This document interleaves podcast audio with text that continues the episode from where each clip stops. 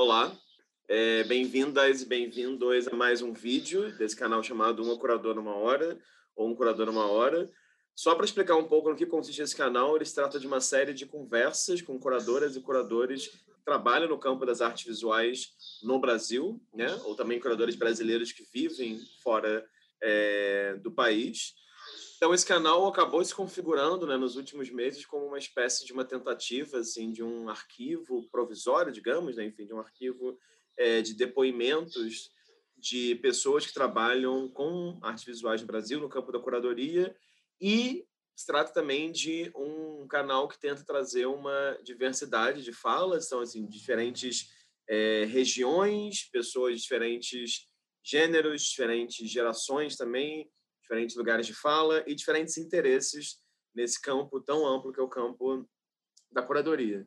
Então, dito isso, temos que do outro lado da, da lente, do outro lado da câmera, uma figura muito ilustre. Queria agradecer a presença dela, assim, tempo, disponibilidade. A gente sabe que esse momento da história tudo é muito é, complexo, né, de se agendar, de se, se encontrar. Eu queria agradecê-la e queria manter uma tradição, que é pedir para ela, por favor, se apresentar um pouquinho para a gente. Oi, Rafa. Olá, pessoas. É, meu nome é Priscila Pessoa. Eu nasci, vivo e trabalho em Campo Grande, Mato Grosso do Sul. A minha formação, ela, minha formação acadêmica se dá toda na, na UFMS, nossa Universidade Federal. Sou bacharel em artes visuais é, e continuei lá fazendo mestrado, doutorado. E profissionalmente, em ordem cronológica, eu coloco como artista visual. Eu sou professora na, na mesma instituição, na UFMS, e dentro né, do meu trabalho como professora, eu há uns 10 anos tenho organizado muitas exposições é, dos alunos, dos egressos, e dentro disso eu faço várias etapas né, de uma exposição, entre elas a curadoria, que eu acho que é essa parte que me trouxe aqui hoje. Maravilha. Priscila, é de novo, obrigado pelo tempo, disponibilidade e interesse. Queria manter uma outra tradição aqui nesse canal. Esse canal é muito tradicional às vezes. Então... Queria que você, queria que você falasse um pouco sobre a sua relação com as artes antes da universidade, né? Porque, claro, você fez, como você falou, a graduação em artes visuais, fez um mestrado, é, numa área também que é afim, está no doutorado agora, mas queria entender o antes disso, assim, como é que foi a sua relação com as artes em sentido amplo na infância, na infância e na adolescência? Bom, vamos longe, então. É, na minha infância, eu venho de uma família que não tem nenhuma tradição de artistas visuais, né? não de artista de forma alguma, mas especialmente artistas visuais, e que também nunca nunca teve um contato muito grande com, com esse circuito. Né? Então, por exemplo, eu antes dos 18 anos nunca tinha visitado uma exposição de qualquer forma, assim, da, né? É, e é, todo o contato que eu tinha com é, com arte até então era através de livros. Né? Na casa dos meus avós, tinha, da minha avó principalmente, tinha muita enciclopédia, e era uma enciclopédia ilustrada que tinha vários verbetes de arte. Né? Então, eu nunca tinha ido numa exposição, mas eu sempre fui encantada por aquilo ali. Né? Sabia de cor a vida inteira do, do Monet, do Van Gogh, de todo mundo até o final do século XIX, desses é, gênios da, da história da arte, eu estava por dentro. Então eu tinha, ao mesmo tempo, eu não tinha nenhum contato com aquilo, né, com, com esse com esse mundo, mas ao mesmo tempo tinha uma paixão muito grande através dessas leituras, né? E assim, para não dizer que eu não, nunca tinha visto um artista né, e uma, uma, uma obra de arte ao vivo, é, às vezes, quando a gente ia para São Paulo, meu pai é de São Paulo e a gente sempre passava as férias lá, é, às vezes ele levava a gente na Praça da República. E na Praça da República, não sei se tem até hoje, mas tinha muita gente que ficava ali no, no, no gramado mesmo, com pinturas, né? Eu também ficava muito de olho naquilo. E isso, ao mesmo tempo, me criou assim uma sensação de que é, o tipo de artista que eu queria ser era uma coisa do passado.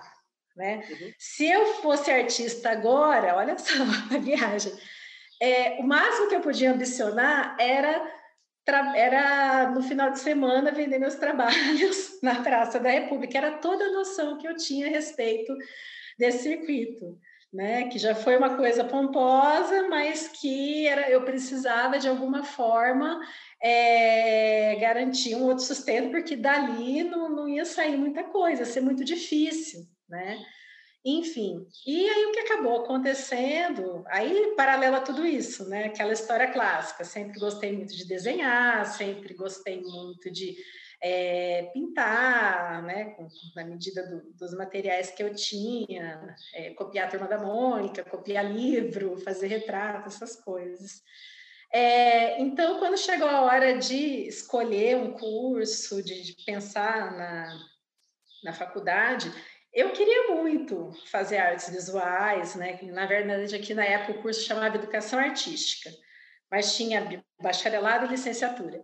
Mas assim, eu não via qualquer é, condição de trabalhar com isso. Na minha cabeça não, não, havia nenhum campo, nem aqui e nem em lugar nenhum. Então, o que, que eu fiz? Eu fiz duas faculdades ao mesmo tempo. eu fiz direito é, e artes visuais, que depois no meio do curso mudou para esse nome. Na minha cabeça, o que, que ia acontecer? É, o direito ia ser uma coisa que eu ia é, acabar é, gostando, abria muito campo, né? Eu podia advogar, podia fazer concurso, enfim. E aí, artes visuais, eu pensei que eu ia fazer algumas disciplinas que eu achava legal ali, meio quase como que uma, um curso livre. Eu não tinha nenhuma intenção de terminar aquilo, né? Era mais uma coisa assim, para não ficar tão chateada de, de não fazer o curso. Era, uma, era um consolo. E não foi assim, nada de pai, de mãe que, que obrigou, né? Apesar de eu ter 17 anos, eu tinha assim, muita consciência, é, eu achava que eu tinha do que eu queria para minha vida e falei, eu quero continuar fazendo minhas coisas, conhecendo, lendo sobre arte, mas não, não quero trabalhar com isso. À medida que eu fui é, fazendo os dois cursos, e eu levava os dois ao mesmo tempo, eu percebi que eu odiava o direito, que eu não tinha nada a ver com, com aquilo, que era inviável é, eu trabalhar e ter assim um mínimo, estou nem falando de ser feliz, ter um mínimo de satisfação com aquele trabalho. E ao mesmo tempo, à medida que o curso de artes visuais foi se desenvolvendo e eu fui abraçando né, as disciplinas, saí daquela ideia de fazer só algumas, comecei a a pensar no curso mesmo, e conversando com os professores, conhecendo ali mais pessoas, me envolvendo mais, eu vi que não era nada daquilo que eu pensava. Não é fácil, né? Aqui, então, especialmente, a gente tem é, tá longe do tá, tá na, perifericamente no Brasil a gente está longe né das, dos grandes eventos das grandes exposições a gente tem um circuito é, muito frágil né, de, de circulação de, de artes, mas assim, a, a, despeito de tudo isso, tem como você trabalhar com arte né, e conseguir ter alguma dignidade é, de, de, sobrevivência, de vivência mesmo. Então, assim, essas duas coisas eu fui percebendo. Eu até terminei a faculdade de Direito, mas não, não, nunca mexi, nem, nem pretendo, e acabei ficando, né? É, na UFMS, continuei estudando, voltei lá para trabalhar. Nesse meio do caminho, é, montei um ateliê. Assim que eu saí da faculdade, eu montei um ateliê onde eu ensinava, dava aula e também comecei a produzir mais sistematicamente, né? tanto produções é, voltadas para alguns públicos específicos, para decoração, voltadas para é, algumas encomendas, parcerias com arquitetos, mas também alguns trabalhos que eu considero assim mais autorais, sem esse compromisso, né? Uhum. Que é o que eu comecei também a buscar é, um pouco de circuito nacional, principalmente através de salões, né? De editais. É, também trabalhei muito com ilustração digital, que foi entrando aos poucos na minha vida. Também era um jeito de eu me manter é, desenhando e, pintando e, poder né, pagar minhas contas. E continuei a, a minha formação. Há, há uns 15 anos surgiu minha primeira oportunidade de, de ensino superior, já tinha passado também por escola, né, dando aula para ensino fundamental.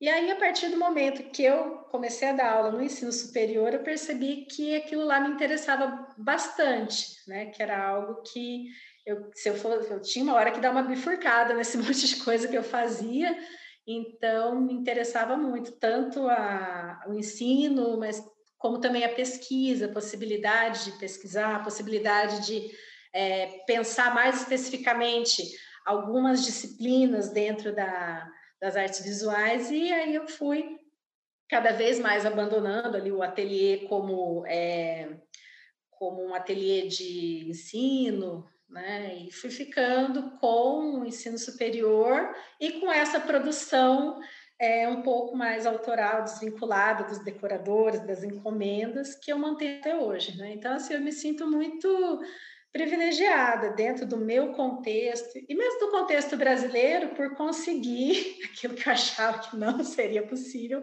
há 20 anos é, trabalhar com arte e estar bem com isso.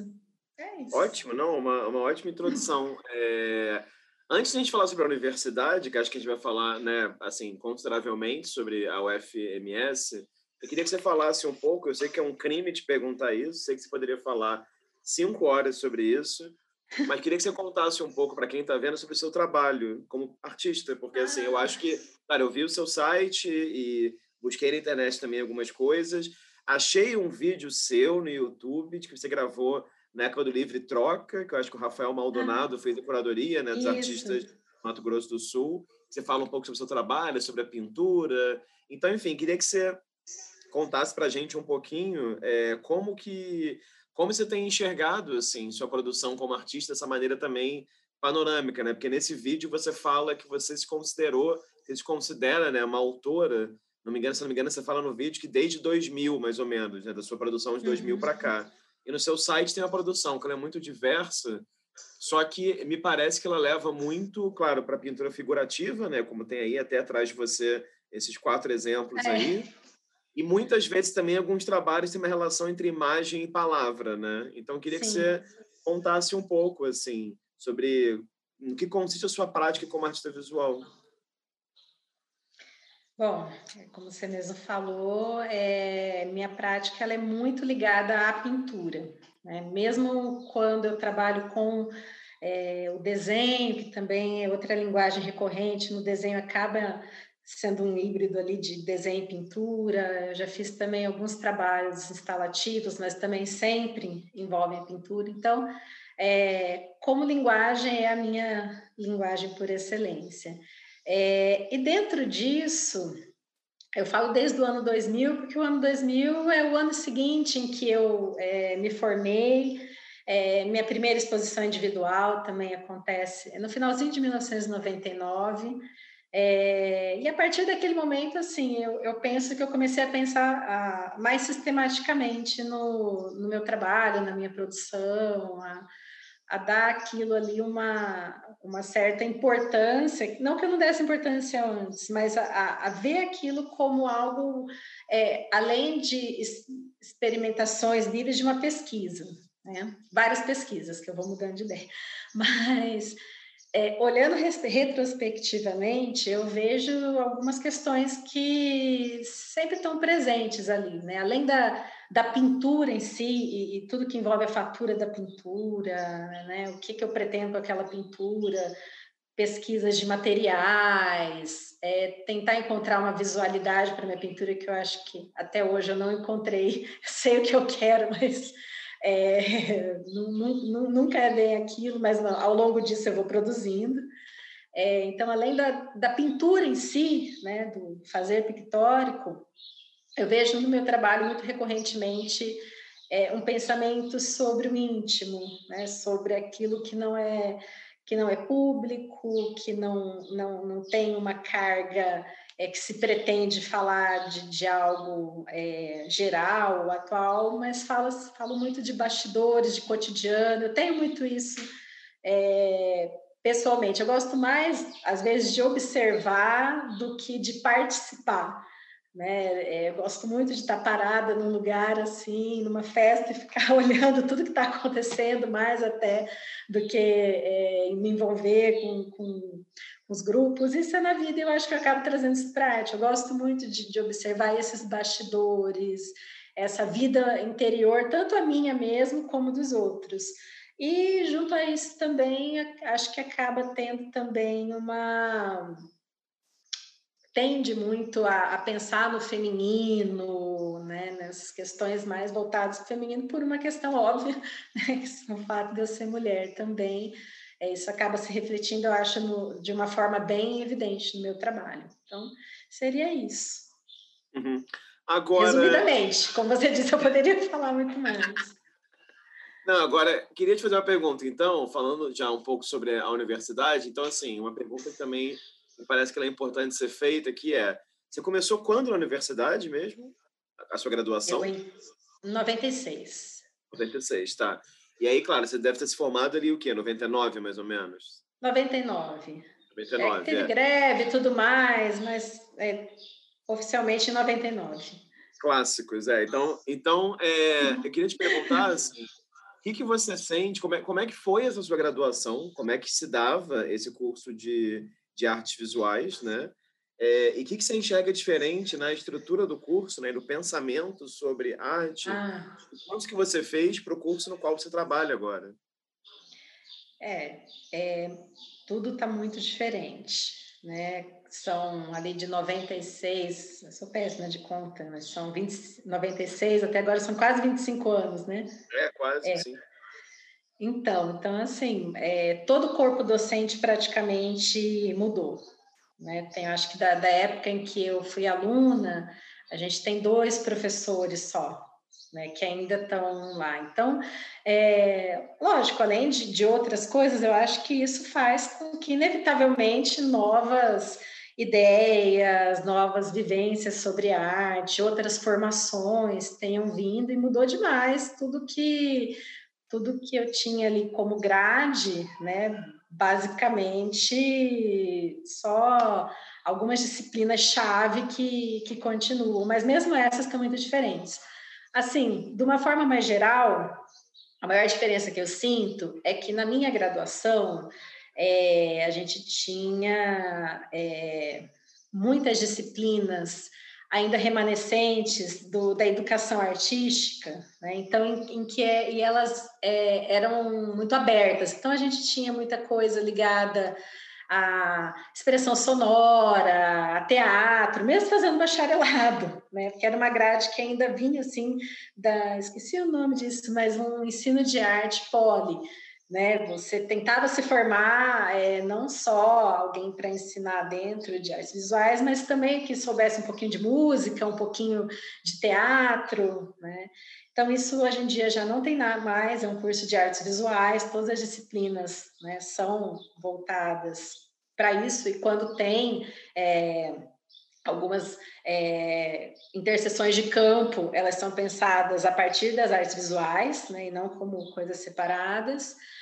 É, e outra coisa que eu acho bem bem marcante assim é que eu lembro que na quando eu estudei é, havia havia muito pouca é, muitas, muito pouco não só as disciplinas mesmo dentro das disciplinas que haviam falava-se muito pouco de arte contemporânea né? Falava-se muito de é, da arte clássica, de arte moderna, mas passava-se muito pouco ali da década de, de 50 do, do século 20, então, não só na história da arte, mas também no ensino da pintura, no ensino de outras disciplinas. Então, tirando uma ou, um ou outro professor né, que se embrenhava um pouco mais, e a gente geralmente tinha muita resistência a tudo que, que eles apresentavam, né, achava aquilo tudo uma chatice muito doida, eu, eu pelo menos achava. é, não, não, tinha é, quase nada a respeito disso. E assim, em 1996 eu tinha aula com livro, com projetor de slide, né? Parece que não é tanto tempo, mas é muito tempo. Então nem os livros acompanhavam muito o que estava acontecendo. A gente, eu lembro de uma professora que aparecia com umas revistas que ela trazia de viagem, que aparecia com os slides mais para frente, assim.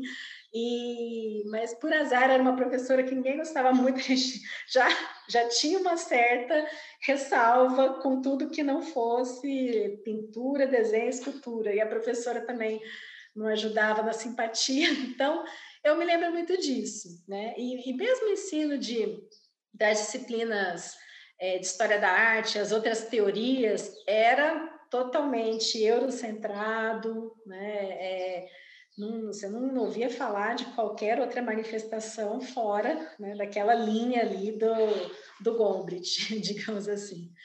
Enfim, então isso, isso hoje no curso é completamente diferente, né? A gente tem toda uma preocupação, lógico, com entender a arte, é, como algo que tem toda uma, uma história embutida em si, que é super importante conhecer, mas como uma manifestação contemporânea que está acontecendo agora, né, que tem várias coisas, que ali é o lugar para esse estudante ver, que ele não está acompanhando aquilo antes de entrar. É, o próprio corpo docente é formado, principalmente ele quem trabalha mais com as linguagens, por artistas com, é, que estão inseridos no, no, circuito de arte contemporânea, então eles é, têm uma produção também, têm uma vivência dentro daquilo. E, e, todo todo o pensamento assim sobre sobre arte abandonou muito essa característica né, muito é, voltada para o que aconteceu na Europa até a década de 50. A gente tem disciplinas como, por exemplo, arte na América Latina, né, várias disciplinas pensam é, toda a produção artística né, pelo mundo, é, a arte brasileira também é muito mais enfocada, enfim. Essa é a, a diferença que eu vejo, eu acho que é uma diferença para bem melhor. Né? Gosto muito do curso que eu fiz, né? foi extremamente importante, mas eu penso que o tempo lhe, o tempo lhe fez bem. É isso. Não, claro, e acho, e eu te perguntei justamente por quê? Porque é, essa frase que você falou aí, né, sobre o fato de que era um curso que, quando você estudou nos anos 90, que não tinham muitas discussões ou aulas sobre arte contemporânea, é uma coisa que eu ouvi de muitas pessoas de diferentes lugares do Brasil. Então, eu, eu enfim, eu suspeitei que você poderia falar algo por aí também. É, e aí, já que você falou dessas mudanças estruturais do curso, queria te fazer uma outra pergunta que tem a ver com o curso também, que é, você começou a dar aula em 2009 na universidade, né? É, como professora efetiva, sim, mas eu já tinha trabalhado como professora substituta desde 2004. 2004 Depois tá. voluntária, tá. fui ficando lá. Não, melhor ainda então. Mas como efetiva, 2009. Que até, até antes eu nem tinha como fazer muita coisa ali, mas como efetiva a partir de 2009.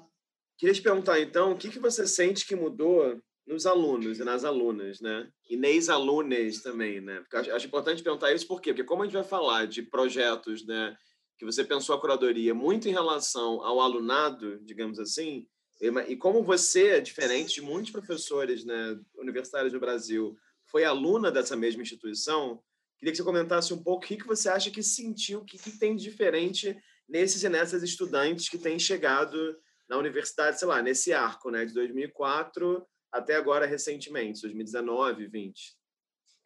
Bom, falar antes do que eu acho que tem de semelhança. É, é, eu acho que lá tem assim alguns nichos de, de pessoas que se interessam pelo curso, né? E eles são bem marcados e continuam bem marcados, eu acho, esses nichos assim.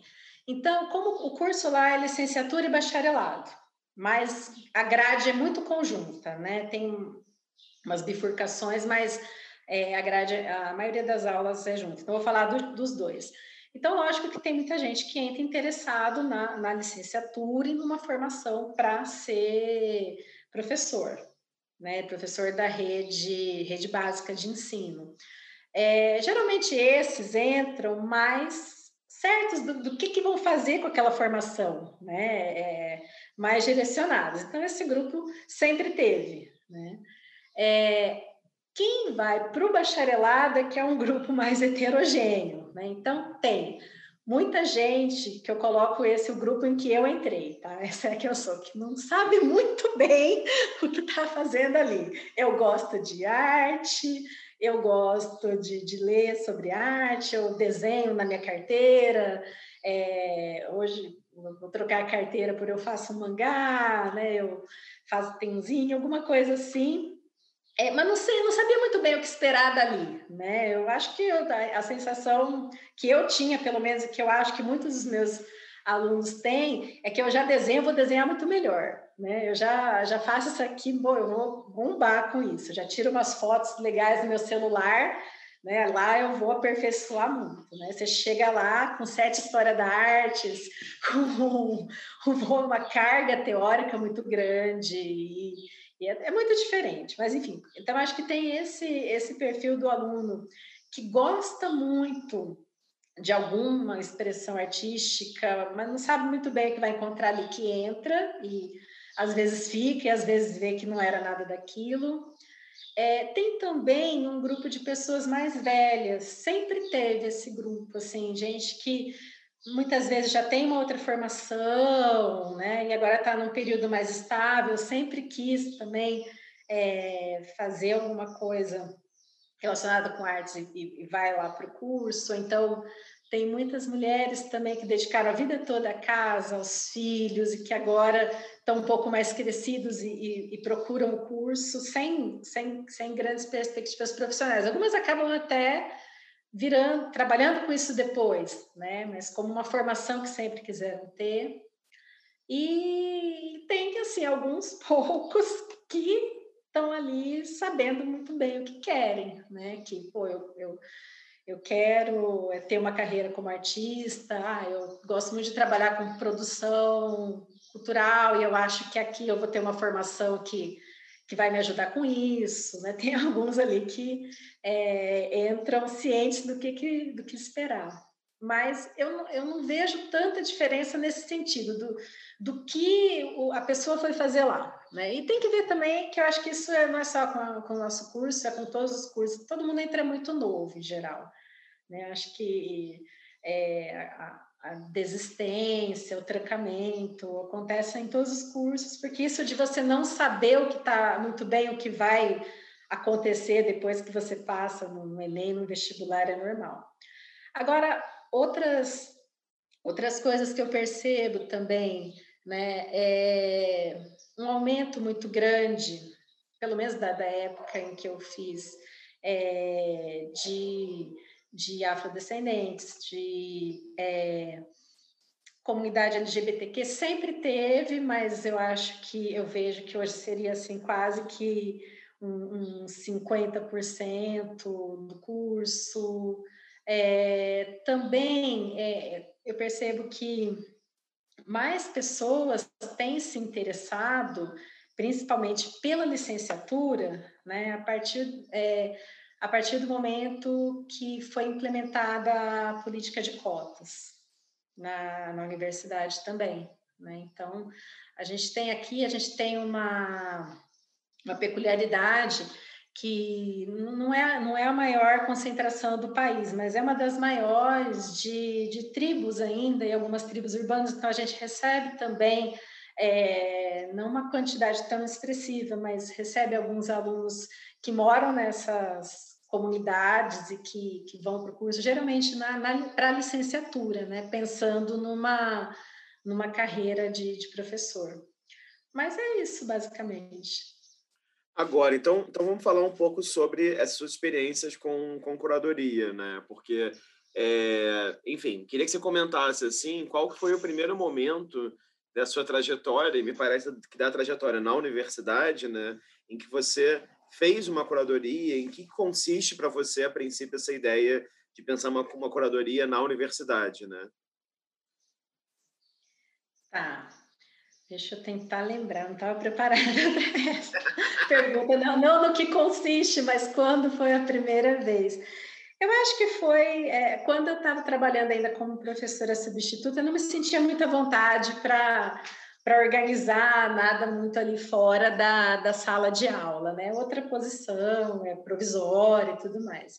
É, eu acho que no ano seguinte, que eu assumi como efetiva, tomei pé das coisas e tal, e, e já tinha. Eu sempre. Hoje em dia eu trabalho é, praticamente só com a pintura, né? com a disciplina de pintura, oficina de pintura.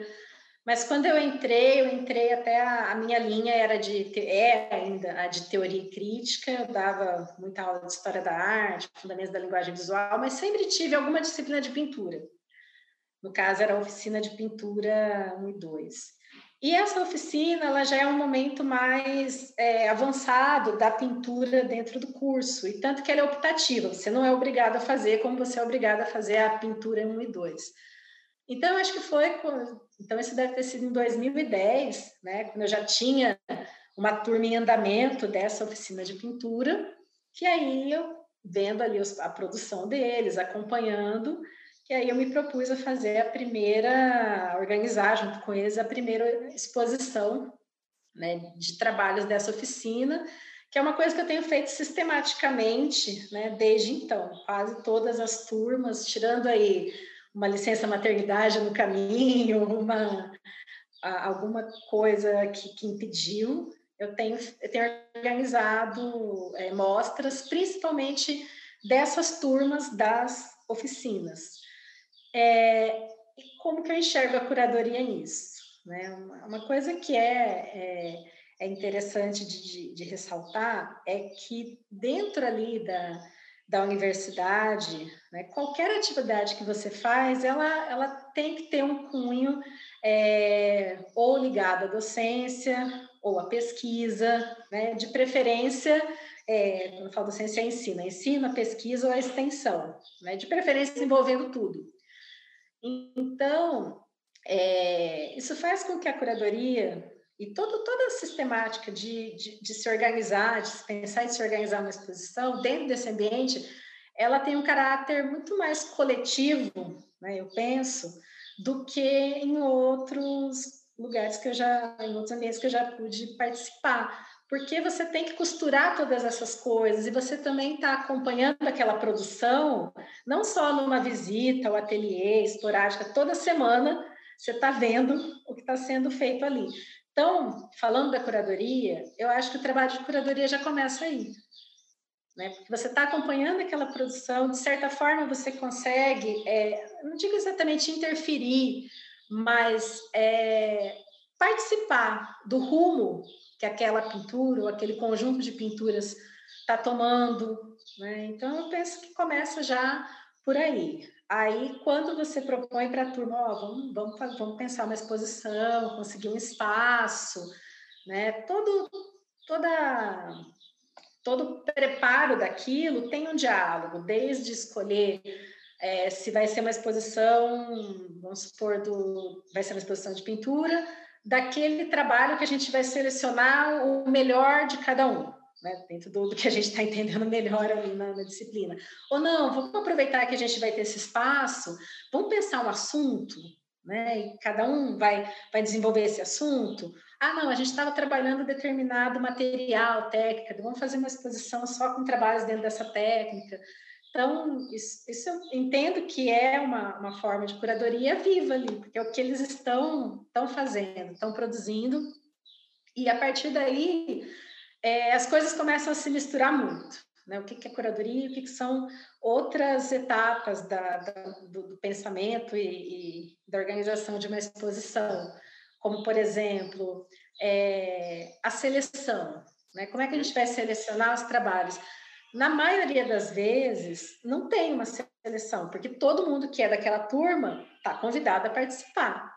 Né? Não importa se, como professor, eu, eu acho que, que aquele trabalho é, não teria uma consistência se eu fosse convidada por uma instituição para montar uma, uma, exposição, talvez me chamar, mas ali todo mundo vai participar. Né? O que a gente vai fazer é tentar fazer com que a pessoa se apresente o melhor possível. Né? Até por isso também eu tento sempre, na maioria das vezes, montar as exposições com os alunos que já estão nesse momento da oficina, que eles já tiveram ali no mínimo dois anos pensando em pintura, né? Acho que é legal até para eles não colocarem o seu nome, dar a cara a tapa com uma coisa que daqui a pouco eles vão falar, pô, não era o momento, né? É, então tem isso também, essa seleção, tirando, eu acho que no máximo umas três ou quatro propostas de curadoria que eu fiz para espaços e que não eram de turmas, eram assim, a maioria das vezes eram de egressos, né? E daí tinha tem toda uma outra pegada. Grande parte do meu trabalho, então já tem ali a seleção. Ninguém é obrigado a participar, tem gente que que não quer, que prefere que não, mas a maioria participa. Daí a gente faz todo o acompanhamento em sala de aula, né? É, tem uma tem, tem uma, uma questão que a gente pode falar um pouco mais sobre isso, mas os espaços tem uma infraestrutura, a maioria dos espaços, pelo menos os que acolhem esse tipo de exposição, é, tem uma, uma estrutura precária mesmo. Né? Então, assim, por exemplo, a gente faz a, a etiqueta da exposição, sabe? A gente faz é, vaquinha para o coquetel. Se eu quero, se eu, é, eu também geralmente escrevo o texto da exposição. Às vezes eu peço para um outro professor lançar um olhar sobre a produção e, e, escrever o texto. Mas geralmente eu escrevo e é um texto que é meio release também, porque eu também sou a assessora de imprensa. Né? Você não está entendendo. É, então, é verdade, eu consigo os contatos com vezes a gente consegue alguma inserção num telejornal também, é, mídia, é, cria uma página, um Instagram para exposição, assim, os alunos vão colaborando na medida do possível, né? É, mas acaba ficando tudo, por isso que eu falo que assim, é muito confuso, o que, que, é, o que, que é a curadoria e dentro disso tudo, né? Eu acho que está mais nessa parte inicial. Depois também a montagem, eu tento contar com todos eles, né? Mas nem sempre vai todo mundo, mas para acompanhar uma montagem, também dentro da medida do possível.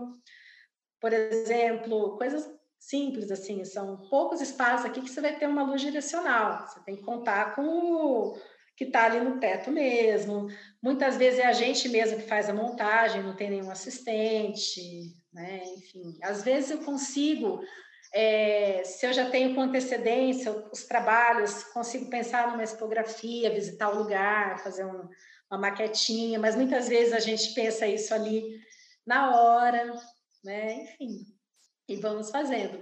E nisso tudo eu tento colocar também isso como algo, um aprendizado para eles, porque a disciplina é a pintura, né? Mas a gente sabe que é, como artista, muitas vezes você, muitas vezes não, né? É a realidade, acho que é da maioria dos artistas. Se você vai fazer uma exposição, você vai cuidar de todas essas coisas.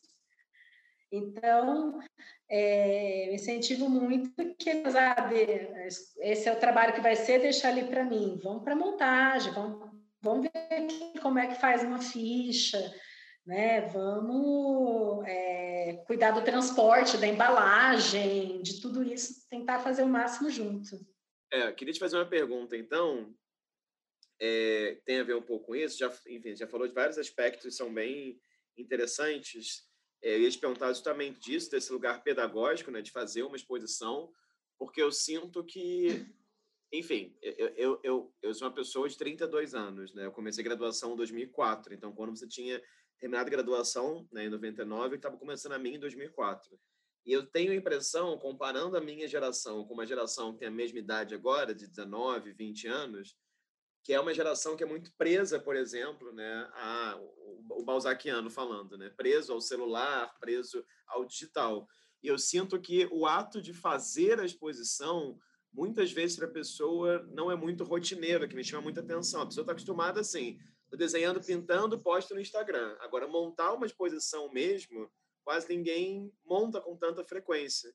É, então, eu queria te perguntar, assim, como é que é isso para você e como é também que é esse lugar sempre complexo de você lidar com desejos das pessoas, frustrações, expectativas, essa coisa toda, né? Porque você é artista, você já foi aluna, é, e a gente sabe que é sempre uma coisa no campo da curadoria que é meio terapêutico, né? especialmente com pessoas tão jovens. Né? Sim, é, é a mesma coisa, mesma, mesma percepção, não, a mesma constatação eu tenho aqui. É, a não ser que eles tenham feito um trabalho de exposição com algum outro professor antes de mim, dificilmente alguém já fez independentemente. Aliás, muitos nunca nem visitaram uma, uma exposição. Né? Aquilo que eu contei sobre mim é recorrente. Né? É, é, a gente tem aqui um museu de arte contemporânea, a gente tem alguns espaços expositivos, mas é, não é, acho que não é um problema só de Campo Grande. A visitação é muito baixa, é sempre mais ou menos o mesmo público. geralmente, se eles foram, eles foram com a escola, né? Não é, não é um costume, não é um programa de fim de semana. Você vai numa abertura de exposição, você vai ver sempre mais ou menos as mesmas pessoas, enfim. Então, não é só que eles nunca participaram da, da organização de uma exposição, muitos deles nunca nem é, visitaram uma antes. E aí acontece tudo isso mesmo, assim, é, é complicado, às vezes você está montando para um espaço que é pequeno, né, e, e, e aí você pensa na expografia, como é que vai ficar ali já é um espaço que é precário, aquele lugar, você tem que até pensar em que parede você vai ocupar, que vai estar menos suja, e a pessoa está lá insistindo para colocar uma pintura enorme, que é a que ela gosta, né? E até você é, falar, explicar por que, que não vai aquela, vai a pequena, que tem a questão do coletivo, que aquela também não é o melhor trabalho dele, né? Enfim, tem, tem que lidar com tudo isso. É, e coisas assim que dá até uma dor no coração. A pessoa que não tem, não tem condição, ela pintou e a tela está empenada, ela não tem condição de trocar o chassi, não tem mesmo. Tá? Você está vendo ali a pessoa pintar e você fica o tempo todo, vamos, vamos, vamos fazer em outro material, né? vai para o papel então, qualquer coisa assim. É, a questão financeira pega muito também, né? Você, você vê que a pessoa queria fazer um outro trabalho, um outro material, em outra dimensão, e realmente não tem como, e nem sempre dá para a gente. Às vezes, a, às vezes eu consigo, principalmente através da, da diretora do meu centro, que ela é do curso de artes visuais, ela tem um olhar muito bacana para essa necessidade de material mesmo.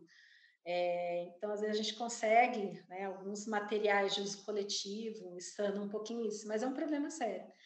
É, e tem to, to, toda essa, às vezes, assim, você, você pensa, tô fazendo uma coisa super bacana, tô ensinando algo que, tô ensinando, não, mas tô, assim, tô, tô, tô ajudando essa pessoa a ter uma vivência que talvez não teria, e aí você chama lá pro dia da montagem, vai dois, de, de 20, sabe?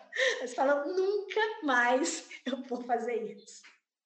Eles que vão lá montar a barraquinha na grama, não vou. Aí passa dois meses, alguém de algum espaço pergunta se eu tenho alguma exposição para deputado. Ah, tenho. Aí já esqueci. O que, que aconteceu? Que nem mãe que esquece como é que foi o parto. Agora, queria que você falasse então, Priscila, sobre os espaços, né? Porque olhando o material que você mandou, tem alguns espaços, por exemplo, é, lembro que algumas exposições aconteceram no corredor central, da, outras no, na, num lugar chamado Plataforma Cultural, é, outra também tem uma, eu não anotei o nome aqui, mas tem uma galeria, galeria de vidro, acho que é o nome. Uhum. Eu queria te perguntar primeiro, porque tem uma coisa, quando eu vasculhei o seu Lattes lá, tem uma coisa que me chamou a atenção, que me parece que você é muito favorável a essa ideia de que os alunos ocupem o campus com a produção deles, né? Então, por exemplo, tem esse projeto que não sei se está fazendo ainda, chamado Senhorio é, Brasileiro, uhum. com retratos. Então, eu queria que você me contasse um pouco, assim, que espaço a própria universidade tem para mostrar os trabalhos e como que você enxerga essa explosão, digamos assim, né, dos espaços tradicionais para ir direto para o campus mesmo. É, é, acaba sendo uma, algo que a gente é empurrado para fazer, porque como não tem, né, a, o nosso curso tem 40 anos e esse ano a gente inaugurou uma galeria que não foi inaugurada porque a inauguração estava marcada para 10 dias depois que começou a quarentena. Né? Então, na verdade, a gente nem tem. Então, assim, são a, a, durante 40 anos é, é um campus inteiro Né? E não tem só esse campus, tem campus em outras cidades também. Então, de todos os campos, nunca, nunca houve uma galeria. Esse ano que a gente conseguiu montar uma bem modesta, mas honesta, lá no curso, ficou bem bacaninha, mas até então é, não, não tem um, um, um cubo, digamos assim, para a gente trabalhar lá. Por outro lado, a gente é muito cobrado. Vai fazer um. Tem uma semana de, de música, ah, leva uma exposição para lá. Né?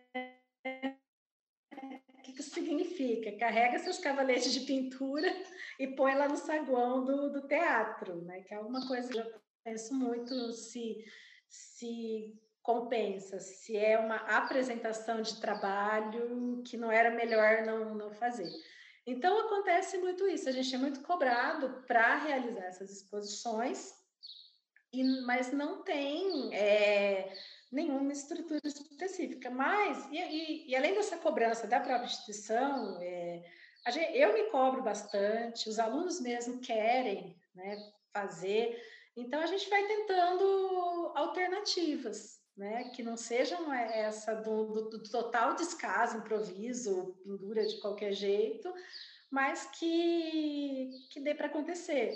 Então, por exemplo, uma é a pintura mural, né? Já que eu trabalho com a pintura, então é, a gente consegue algumas autorizações lá dentro e sempre todo mundo gosta muito, é, os, quem está gerindo os espaços, né? Acha muito bacana. Dificilmente a gente não consegue, daí é, eles trabalham alguns projetos de, de pintura mural, como é esse que você viu no restaurante universitário. Né? Esse é um projeto é, todo de um, de, um aluno específico, mas que, pelo tamanho, acabou contando com a participação de vários alunos. Deu para também colocar uma parte didática bem importante, porque a gente não trabalha com a pintura mural, com as especificidades de você fazer um trabalho ao ar livre, né, na pintura lá do, da oficina.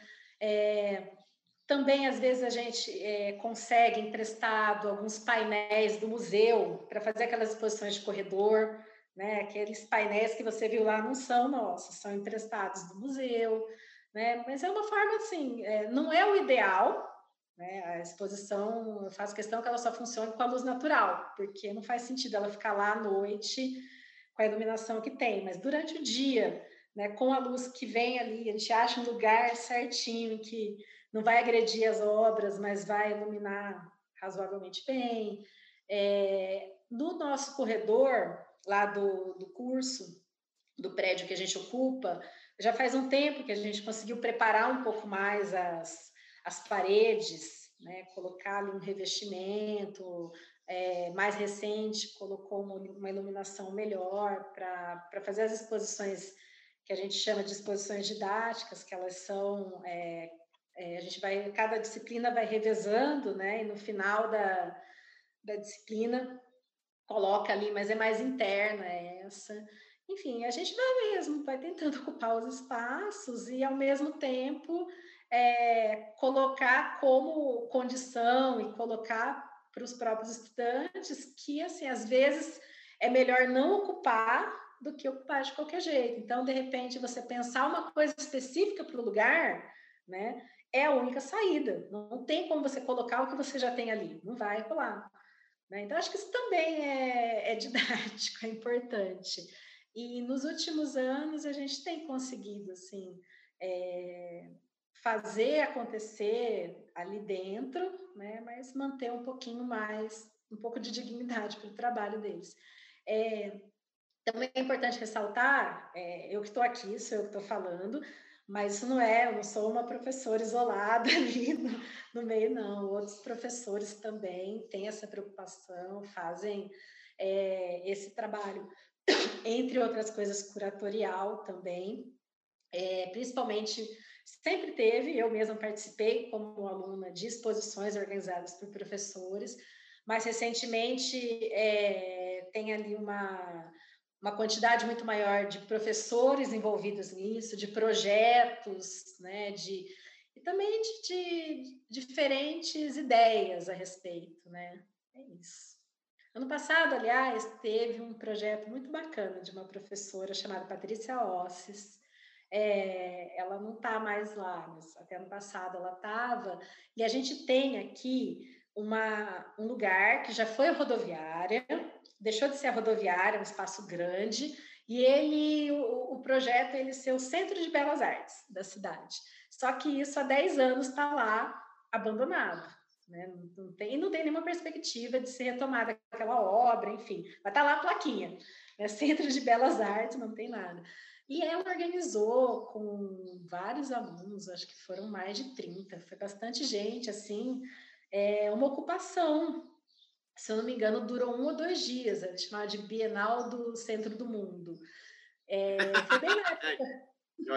foi, bem, foi bem na época que eu estava eu estava em licença maternidade, eu não participei muito de perto, eu mais acompanhei, mas eu achei assim fantástico. E eles fizeram tudo, da limpeza, né? Porque pensa num lugar que está há 10 anos lá, o Deus dará, com o lugar aberto, chovendo dentro pensaram muita coisa específica para o lugar, foi muito bacana. Então, só para deixar bem claro que tem, é, dentro dessa ideia do professor curador, né, a gente tem uma equipe bacana lá.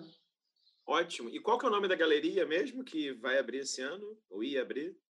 É, é Galeria de Artes Visuais, eu Ótimo. acho, Gavi. É. Ótimo, Gavi, ótimo. porque é dentro do curso. E ela é uma galeria que ela funciona dentro de uma antiga sala de aula, não é muito grande. A ideia é usar para fazer uma exposição que eu até sou eu que organizo quase todos os anos, que é a dos formandos, dos bacharéis.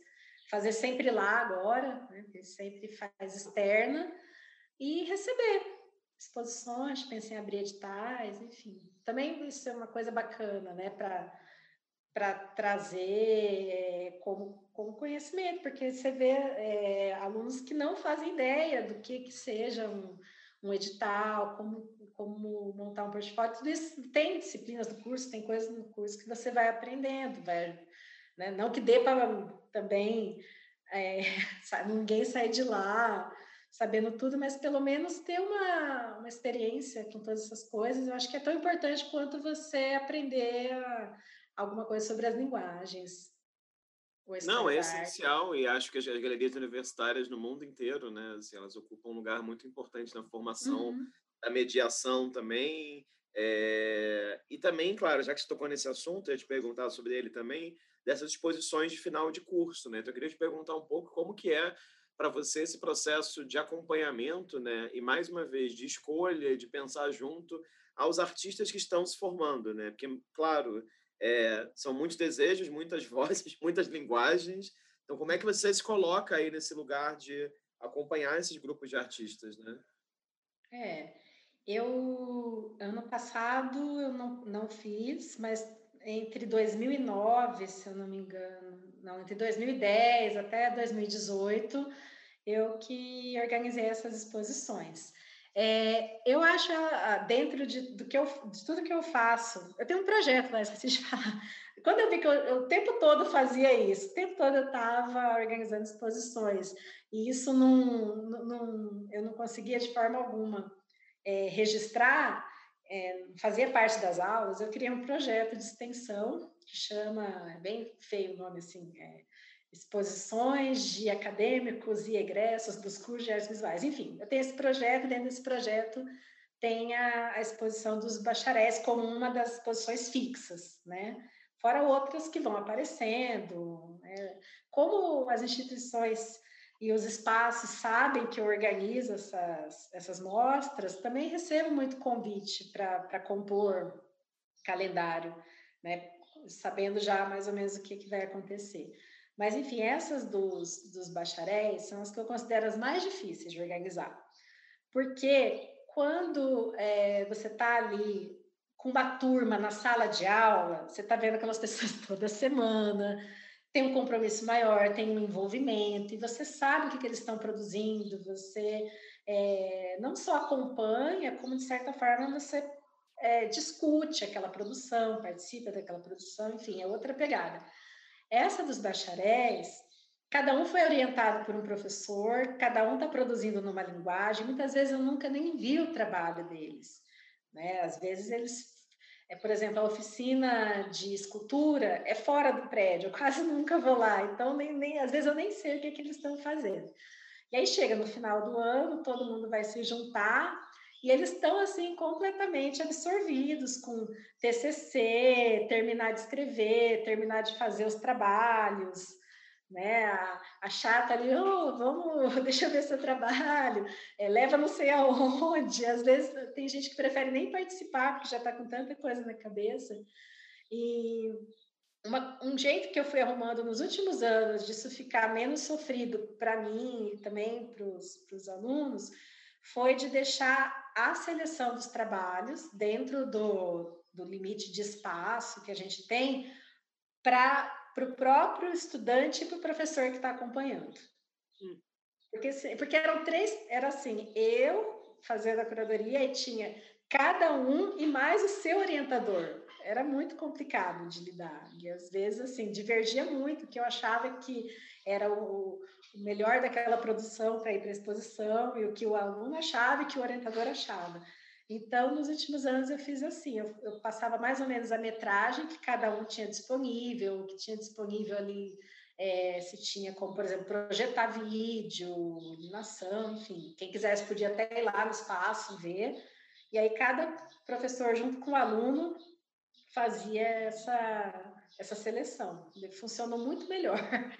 Né? Nem sempre era o que eu escolheria, mas pelo menos e, mas no final das contas, sempre deu tudo muito certo e eu acho que são as melhores exposições que eu as que eu mais gostaria de visitar, porque é o trabalho que ele passou um ano pensando, é uma pesquisa muito mais centrada, consistente, né? Às vezes os trabalhos que eu apresento têm muito de experimental, né? estão ali numa oficina de pintura.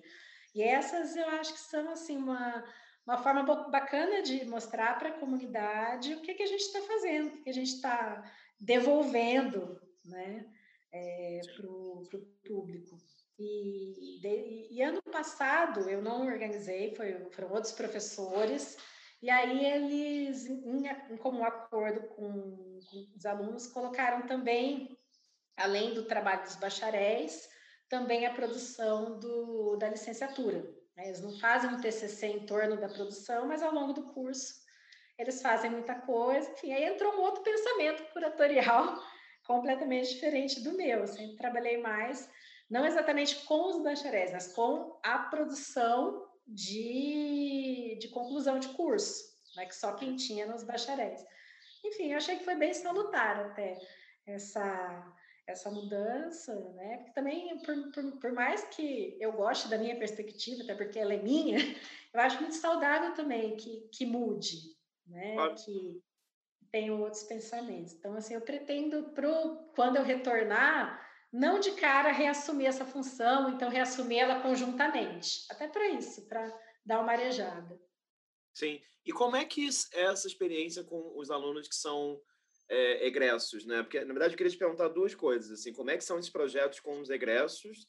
E daí, como eu já vi que esses projetos não acontecem necessariamente na universidade, eu queria que você contasse um pouco, são duas perguntas em uma, né? Queria que você contasse um pouco como que você enxerga os outros equipamentos culturais de Campo Grande, né? Assim, porque tem o museu que você falou, as exposições que eu vi que você fez tem Plataforma Cultural, Centro Cultural José Otávio Guizzo, é, Sesc Horto, minha letra é péssima, é Memorial da Cultura, outro Sesc tem um nome ótimo, que é. Como é que é o nome do outro Sesc? É Moinho. É Moinho? Morada dos Baís.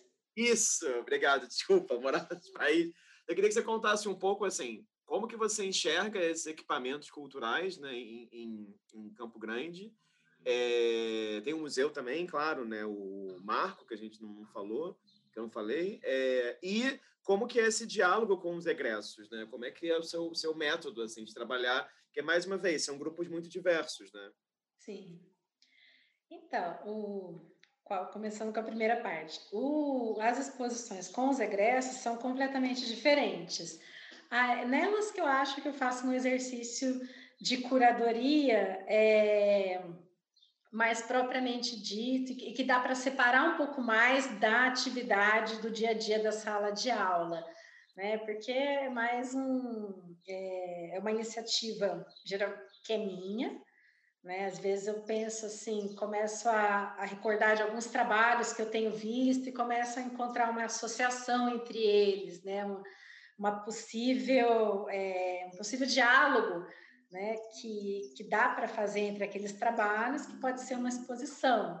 Aí, geralmente, eu penso um assunto, ou então alguns eixos, dependendo do, do lugar, e aí, a partir disso, faço os convites para os para os artistas que eu conheço, principalmente pensando nos trabalhos que eu já vi, mas também aberta para ver o que estão produzindo, se estão produzindo, né?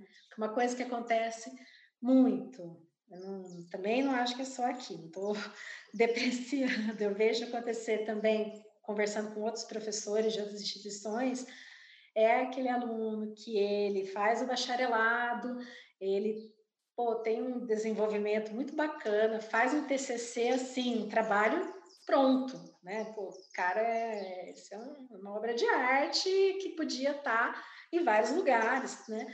E depois não faz mais nada, né? É, e geralmente é por questões práticas mesmo, começa a trabalhar num lugar que não tem nada a ver com arte, daí acaba aquilo vai ficando de lado, de lado, até que não retorna mais. É, vai trabalhar na, no negócio da família, ou então viaja, enfim, mil coisas. Então acontece muito isso também. Às vezes eu procuro esses egressos que se formaram há cinco anos e a única produção que eles têm é aquela que eu já tinha conhecido mesmo. Mas, enfim, é, acaba sendo uma, um, um, processo muito bacana de é, reencontrar esses esses alunos agora na posição de artistas, alguns ainda atuantes, é, eu gosto muito de, de, pensar assim, essas afinidades, que às vezes não são tão aparentes, mas dentro ali de um, é, de um assunto, né, dá para colocar juntos. É, as que eu me lembro que eu fiz, uma chamava Planos. Né? Nessa Planos, é, eram tinha tanto a ver com a ideia de planos, né, de vontades, de projeções, mas como também com o suporte, né, que era só bidimensional. Então, era pintura, fotografia, é, desenho, gravura, né? Então, então ela ficou bem ampla, assim. É, foi a primeira que eu fiz. Né? Então, não estava com muita segurança, né? Vamos no que é mais simples, que é pensar o, o suporte. Depois, eu acho que veio uma que chamava Precisamos Falar sobre Elas. Essa foi meio que encomendada lá no Centro Cultural. Era uma exposição para a época da, do Dia da Mulher, do Mês da Mulher. Né? Eu pensei numa exposição que era só de mulheres, o mais diverso espectro possível né, do que é ser mulher, e todas que tivessem algum, não, necessar, não só serem mulheres, mas que tivessem algum trabalho que pensassem questões do feminino, né? Desde a, do, do, corpo, mas também questões de sexualidade, alguns, alguns trabalhos são sobre violência, é, outros sobre percepção pessoal do corpo, transição de gênero, enfim, tinha de, de tudo. Essa eu acho bem, gosto muito dessa exposição. E, e esse é um espaço o, o do, do Otávio Guizo, que ele tem um pouquinho mais de condição do que os outros, assim, no sentido de que ele é coisa básica, mas, por exemplo, ele te oferece uma pintura. Né? Tem muito espaço que, que se coloca como espaço positivo, mas é, eles não conseguem nenhuma uma verba para entre uma exposição e outra, pintar a parede, reformar os painéis, alguma coisa assim. É, também eles têm um, um, sistema de luz um pouco melhor, tem uma segurança também. Às vezes eles oferecem coquetel, dá para imprimir é, um, um folder de parede, algumas coisas assim. Enfim, então essa foi lá. E uma outra que eu fiz também com essa não foi só com egressos, misturava egressos e, e acadêmicos, é, por falar em, que eram três assuntos né? Dava para dividir esse outro espaço que era a galeria de vidro, dava para dividir em partes, né? E, as, e, e, eram só pinturas. E as pinturas eram dentro desses eixos. Então, assim, é, é um exercício que eu pretendo continuar. Eu acho que eu ainda tenho muito para pesquisar, para para aprender, mas que, que me agrada muito e que eu acho que é mais próprio mesmo para esse esse tipo de, de, produção do artista egresso, que já não está mais na, na, dentro da graduação, com todas aquelas disciplinas, provas e compromissos, e, e também que já sabe separar um pouquinho mais, né? não está sendo bombardeado por tanta informação, o que, que é a pesquisa dele. Né? Uhum, uhum. E, e, e, esses espaços, ah, como é que espaços. você enxerga essa, essa cena de Campo Grande?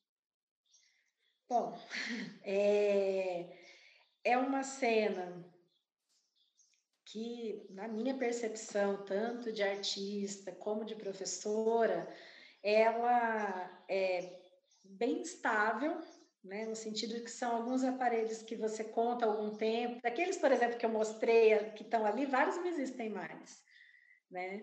É, ou vários existem ainda, só que estão assim, num, num, estado que simplesmente não tem condição de, de você levar nada para lá. É, a gente tem o Museu de Arte Contemporânea, mas o museu não é um espaço para o qual eu proponho geralmente essas exposições. Ele tem um edital no começo do ano, né, em que você propõe os projetos, e no começo do ano eu ainda não estou envolvida com os alunos, né? ainda não estou. Não tem como eu, eu me adiantar desse jeito, porque eu só vou conhecer a produção ali durante. E eu também penso que ali é um espaço que tem, tem que ter, é, tem que manter um, um, tipo de, de apresentação, de, de trabalhos, que nem sempre é o que os meus alunos estão fazendo. Acho que até é é complicado, né? Eles já ocuparem um espaço que é o espaço da cidade, em que eles têm que comer um pouquinho mais de arroz com feijão para colocar o seu trabalho ali. Eu chegar, às vezes, com trabalhos que estão muita informação, que ainda tem muita coisa ali para para acontecer. E eu me sinto tão à vontade para levar para o museu, a não ser que fosse uma exposição dos egressos ou uma montagem é, menos didática. Agora, fora isso, a gente tem o Centro Cultural José Otávio Guisa, que você citou, que ele é vinculado à nossa Fundação de Cultura. É público, é... então? Sim. Sim. A maioria só, só uma, dos... uma, dúvida que eu, que eu sempre que eu, que eu não pesquisei antes é, de maneira certeira. O, o Museu de Arte Contemporânea ele também é público? Também é vinculado à Fundação de Cultura. Todos os espaços que eu ocupo são públicos ou são vinculados ao SESC, que de certa forma é híbrido, né? porque aqui a gente conta com uma galeria de arte é, no, sentido comercial, né? Ela é uma galeria, não é aberta à visitação o tempo todo, se não me engano, você tem que marcar uma hora para ir lá ver, e é uma outra, uma outra pegada, ela não está aberta a, às exposições é, acadêmicas. Então, todos os espaços que eu ocupo são públicos. Né? Então, esse do, do Otávio Guizo, é, nas últimas gestões, foi feito um trabalho bacana, eu considero, assim, de dentro do, de todas as limitações, principalmente de verba que tem ali, de conseguir algumas coisas, como, por exemplo, é, eles conseguiram colocar um edital, e nesse edital previa é, um pequeno prolabore para o artista que, que, que viesse de fora, pelo menos para o transporte das obras. Parece que não é nada, mas numa situação em que, que você tem que é, mandar imprimir até o, o, texto de parede ou fazer vaquinha para para fazer um coquetel mínimo, né, comprar uma água mineral que seja, é bastante coisa.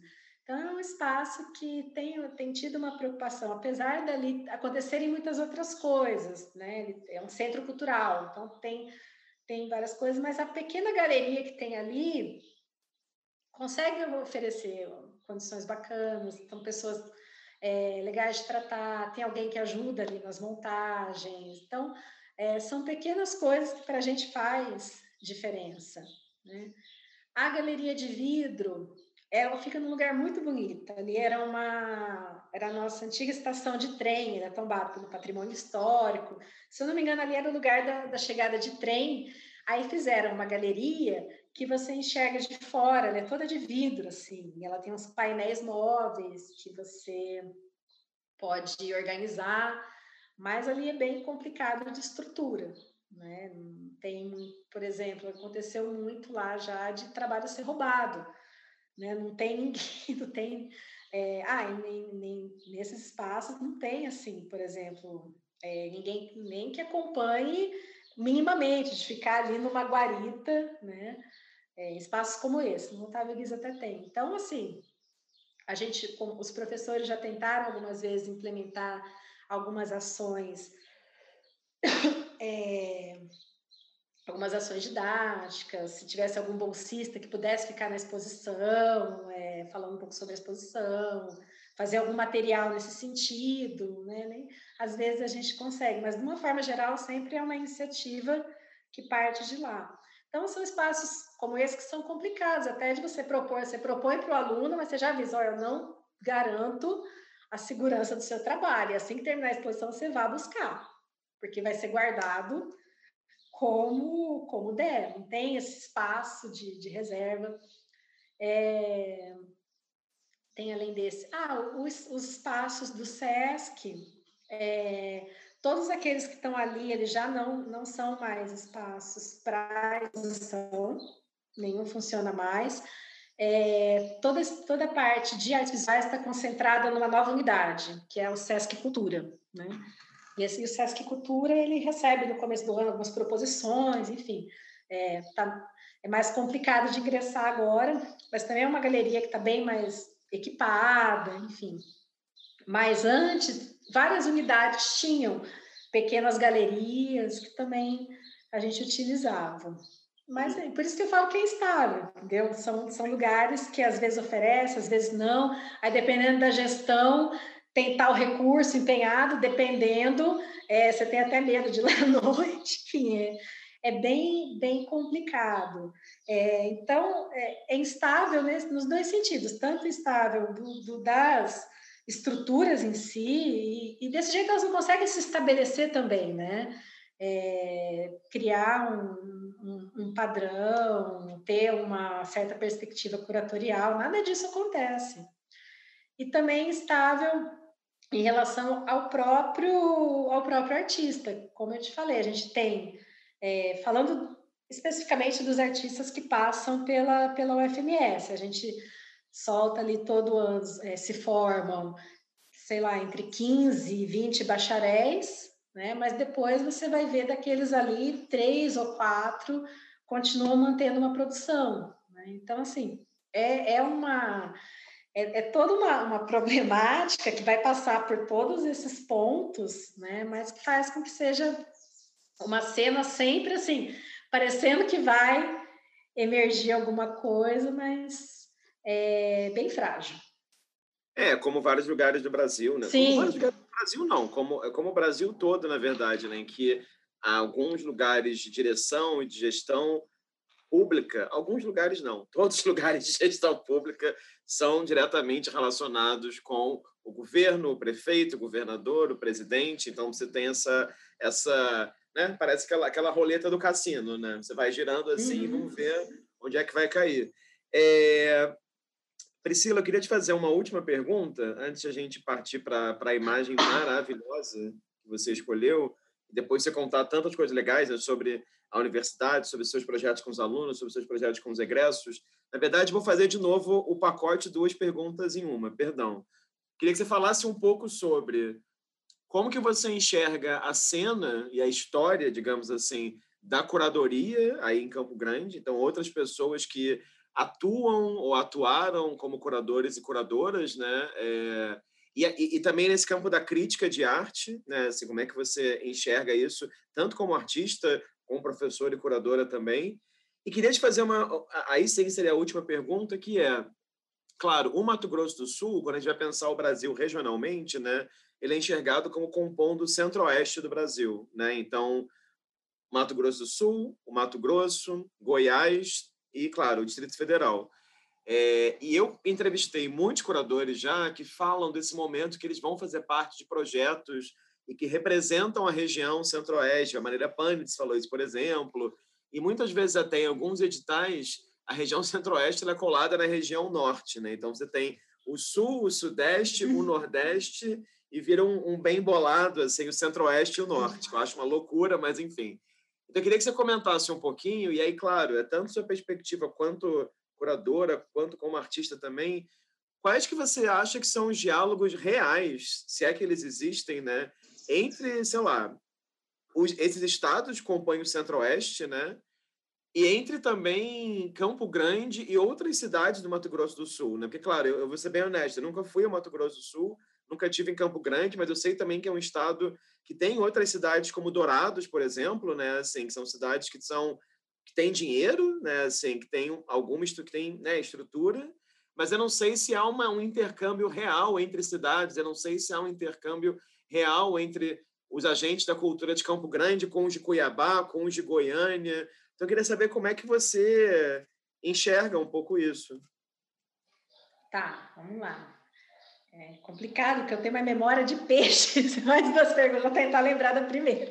É, sobre um, um, pouco da trajetória de, de curadoras aqui, na década de 80, de 1980, é, eu sei que eu não, não tenho uma vivência disso, né? Porque além de eu ser criança, como eu te disse, não tinha nenhum contato, não fazia a menor ideia do que estava acontecendo. É, mas eu sei, né, depois estudando, pesquisando o período, que foi, um, foi uma época é, muito efervescente, foi logo depois da divisão do Estado, né? Então, assim, artistas muito bacanas surgiram aqui, houve a iniciativa de um salão de arte, né, que durou toda a década de 80, começo dos anos 90, que a princípio ele era local, depois eu acho que abriu um tempo para nacional. Então surgiram pessoas que se colocaram como, como curadores, ainda que nem nessa época também, eu acho que também não era uma, um termo muito isolado, né? Acho que era uma das funções que é, o próprio artista ou os funcionários de determinada instituição faziam.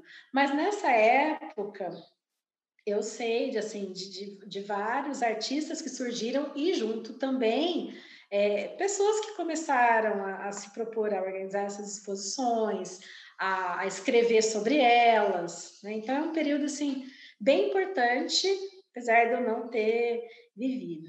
Na década de 1990, eu acho que isso a gente percebe depois estudando arte brasileira no país inteiro, é uma ladeira abaixo, né? Os próprios salões deixam de existir, né? Tem toda uma uma problemática institucional envolvida.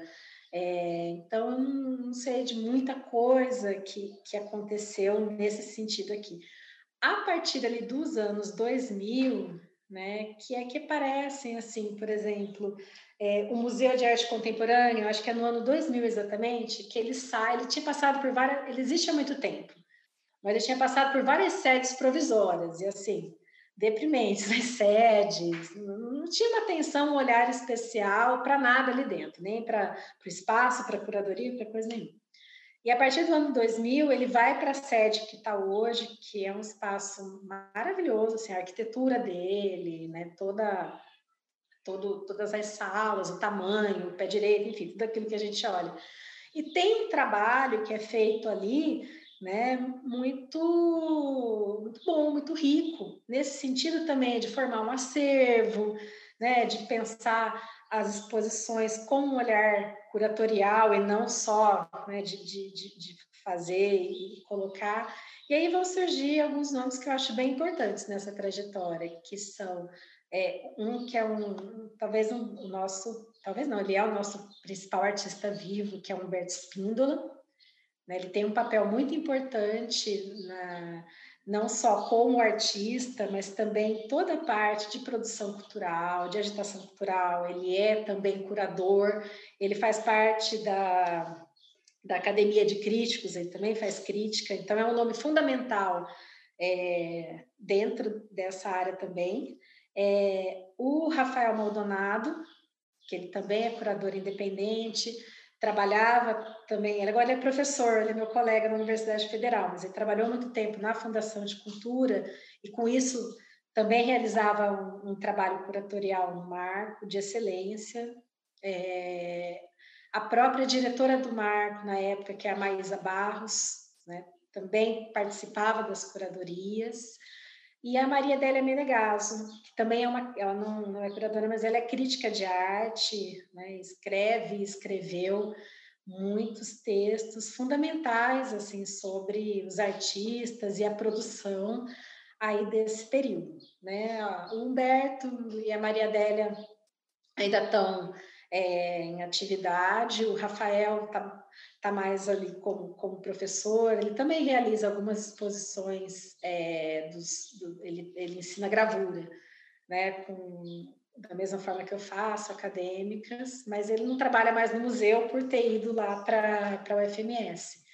É, mas eu citaria esses nomes, né, e assim, aí além desses, que, que tem um posicionamento, ah, é curador, crítico de arte, e uma prática mais insistente e consistente, tem um monte de gente fazendo mais ou menos o que eu faço. Né? São professores que se propõem também à prática curatorial, não só na, na, minha instituição, como em outras também. A gente tem a UFGD, que também tem, ou tinha um curso de artes visuais. É, os próprios artistas, né, muitas vezes também é, organizam coletivas, é, ou então fazem um trabalho curatorial com um, um colega, na, sobre a obra de um colega. Dentro das instituições, né, também, acho que não, não me lembro agora de alguém que se coloque como curador, sou curador da instituição fulana, mas você tem que organizar a exposição, né? Tem, então alguém acaba assumindo aquele papel ali dentro, e, é, alguns fazem isso mais recorrentemente, acho que é o caso da Patrícia Aguena agora no Marco, porque toda essa, essa, essa equipe do Marco que eu citei não está mais, né? Esteve no ano 2000. É, e acho que é mais isso mesmo, que é, hoje é, o que a gente tem são, é muita gente trabalhando com isso, né? Não agora nesse tempo de pandemia, que eu nem vou falar disso, mas vou falar até ano passado, né? Então as coisas estão acontecendo, mas assim, de uma forma mais próxima dessa prática que eu tenho, entre outras funções, né? A curatorial também. Quando a gente fala do, do Centro-Oeste, é muito grande. A distância entre Campo Grande e Cuiabá são 10 horas. Né? Então, assim, geograficamente, Goiânia também não está muito mais perto do que isso, só falando sim das capitais. Geograficamente é muito distante, apesar da gente estar incluído ali no mesmo núcleo. É, e quando eu olho para a produção e para todo o aparelhamento cultural, para todos os agentes que estão envolvidos, né? a gente sabe que assim, o artista é muito importante, mas ele é uma, uma, uma das peças da engrenagem. Tem muito mais coisa que tem que estar tá acontecendo para girar, o que a gente chama de um circuito. Eu vejo que é, Brasília, e Goiânia, Goiás como um todo, porque tem algumas instituições bem importantes no interior de Goiás, a Jataí, Anápolis. Vejo que Brasília e Goiânia estabelecem um diálogo maior, tem um, um, um grupo de artistas que conseguem é, constituir uma carreira para além do regional, né, que, que acabam se destacando e, e conseguindo ser artistas brasileiros. Né? Esse é o, o artista brasileiro Elo Samvoy, Camila Soato, Dalton de Paula, né? Que, que, que tem, então, assim, a, a, o jeito que, que as coisas estão se desenvolvendo, é, principalmente em Goiânia, mas em Goiás, mas em Goiânia em Brasília, é muito diferente da realidade de Cuiabá e de Campo Grande. Isso ficando só nas capitais. É muito diferente. E eu não vejo praticamente esse intercâmbio nem entre Cuiabá e Campo Grande. Tem, tem algumas iniciativas pontuais e importantes, como, por exemplo, a do Paulo Henrique Silva, é, de Anápolis, em Goiás, é, há uns, acho que uns cinco, sete anos atrás, ele organizou uma exposição chamada Dialetos, né? ele fez um trabalho incrível, assim, é, com artistas de todos os, os estados da, da região, da, da região centro-oeste, e fez uma itinerância, ele fez, ele, eu participei dessa, da, da primeira edição, fez aqui no museu, fez em dois, dois museus de, de Goiás, que eu não me lembro agora quais, enfim, né? E, e nisso eu acabei conhecendo muitos artistas que eu não conhecia que depois né, eu ouvi falar muito a respeito, também a gente ficou naquela exposição, mas enfim, é, foi uma proposta que efetivamente aconteceu, né, desse, desse diálogo. Depois ele fez uma outra, também chamada Dialetos 2, mas eu acho que essa ele montou em São Paulo, mas mais recente, essa eu não acompanhei tanto. É, então, me lembro bem dessa iniciativa, e também da iniciativa da Ana Ruas, que é uma artista aqui, ela não é daqui, mas ela reside aqui há muito tempo. Ela tem um ateliê aberto e ela também ela faz alguns projetos de semanas assim, de palestras, de mini cursos, né? Bem bacanas. E nisso ela trouxe também alguns artistas e críticos e curadores Aí que eu conheci também a Marília Pantes, é, entre outros, é que agora eu estou me lembrando o nome dela, mas não é só ela, não. É, que tenta também fazer essas pontes, esse Divino Sobral também veio em outra, é, tenta fazer essas pontes, esses diálogos, e apresentar um pouco, às vezes tem leitura de portfólio dos artistas daqui, enfim. É, mas são duas iniciativas das quais eu me lembro e, bem pontuais dessa dessas ligações. Também o Museu de Arte Contemporânea é, fez algumas mostras é, pensando no acervo que tem que é do Centro-Oeste, participei de algumas também. É, mas como uma coisa sistemática e, e, constante, eu não vejo muito essa, esse intercâmbio. Eu vejo mais entre Brasília e, e Goiânia, né, como uma coisa geral, porque apesar da gente estar envolvido na mesma região e deve ter motivos geográficos e econômicos para isso, é, o estado da arte nesses lugares é muito diferente. O contexto é muito diferente. Uhum, uhum. Ótimo, não é isso. Tem muito trabalho por ser feito, né? uhum. né? E muitos diálogos por serem é, estabelecidos, como o que a gente está fazendo aqui nesse momento, né? Assim, é, é isso. É... Eu quero ressaltar, Rafa, que eu acho uma iniciativa incrível. É, eu, eu não assisti todos os vídeos, assisti alguns. E claro que foi primeiro nos que eu já conhecia, queria ouvir falando, mas depois fui vendo outros e conhecer o trabalho.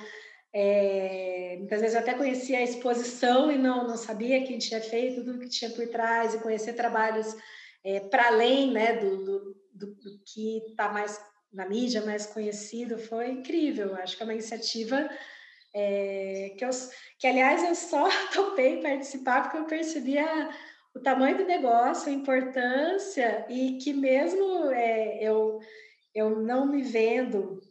É, se você me perguntar assim, você é artista? Eu vou falar sim. Você é professor? Eu vou falar sim. Você é curador? Eu vou falar, veja bem. Aí eu vou... Eu achei tão bacana, e como você mesmo conversou comigo né, antes, pô, não vai ter ninguém do Mato Grosso do Sul para falar, então vou falar da minha, humildemente da minha prática curatorial didática. Ótimo, não, muito bom, muito bom te ouvir. E acho que, claro, a imagem que você escolheu aí é uma das melhores escolhas de imagem. Né? Queria que você falasse um pouquinho por que, que você escolheu essa imagem. Eu escolhi essa imagem porque eu encontrei isso aí na internet como um meme aleatório há uns, há uns dois anos atrás. Depois, hoje mesmo, quando eu fui te mandar a imagem, é que eu fui pesquisar é, de um artista que se chama Victor Saucer. É, não sei muito mais sobre ele, depois eu vou um pouco atrás. Mas eu conheci como um meme. E, e às vezes você vê um meme na internet que você fala, esse meme é meu. Né? É, eu estou representado. Isso acontece em várias áreas da vida, mas profissionalmente eu nunca vi uma, uma imagem que sintetizasse tanto é, como eu me vejo em relação à arte. Né? Aqui está faltando ainda, como, quando eres el artista e el curador e el maestro e, e outras cositas também. É, porque é, eu, ve, eu me vejo é, inserida na, nas artes visuais, é, tanto como artista, como como professora, como pesquisadora, também como curadora, é, de uma forma que eu não consigo ver tanto limite entre as coisas. Né? É, eu sei que esse, essa tirinha é mais crítica, mas eu estou tentando ver o lado poliano e positivo disso. Né? É algo que eu gosto muito. Como eu falei lá no comecinho da nossa conversa, eu achava que eu nunca ia conseguir é, viver e sobreviver é, com a arte. Hoje eu consigo, mas só por causa disso. Se eu resolvesse que eu, ah, eu vou ser artista e não vou fazer nada além disso, eu ainda estaria morando lá na casa dos meus pais. É uma, condição bem complicada. É, se desse ainda, né? nem sei se eles já não iam ter. É, mas a partir do momento que eu entendi, eu acho que é importante todo mundo que quer realmente trabalhar como artista ou em outra, ou em outra área da arte, entender que tem que ter essa abertura. É, você achar que você vai só ter uma produção artística, isso eu falo bastante com, com os estudantes lá, que você vai ter só uma produção artística e que vai vir alguém um belo dia no seu ateliê te descobrir, te levar para a Bienal, né? É uma ilusão. Você vai ter que fazer várias outras coisas, principalmente a seu favor, né? Você tem que saber fazer o seu portfólio, você tem que saber divulgar seu trabalho, você, entre tantas outras coisas, até no transporte.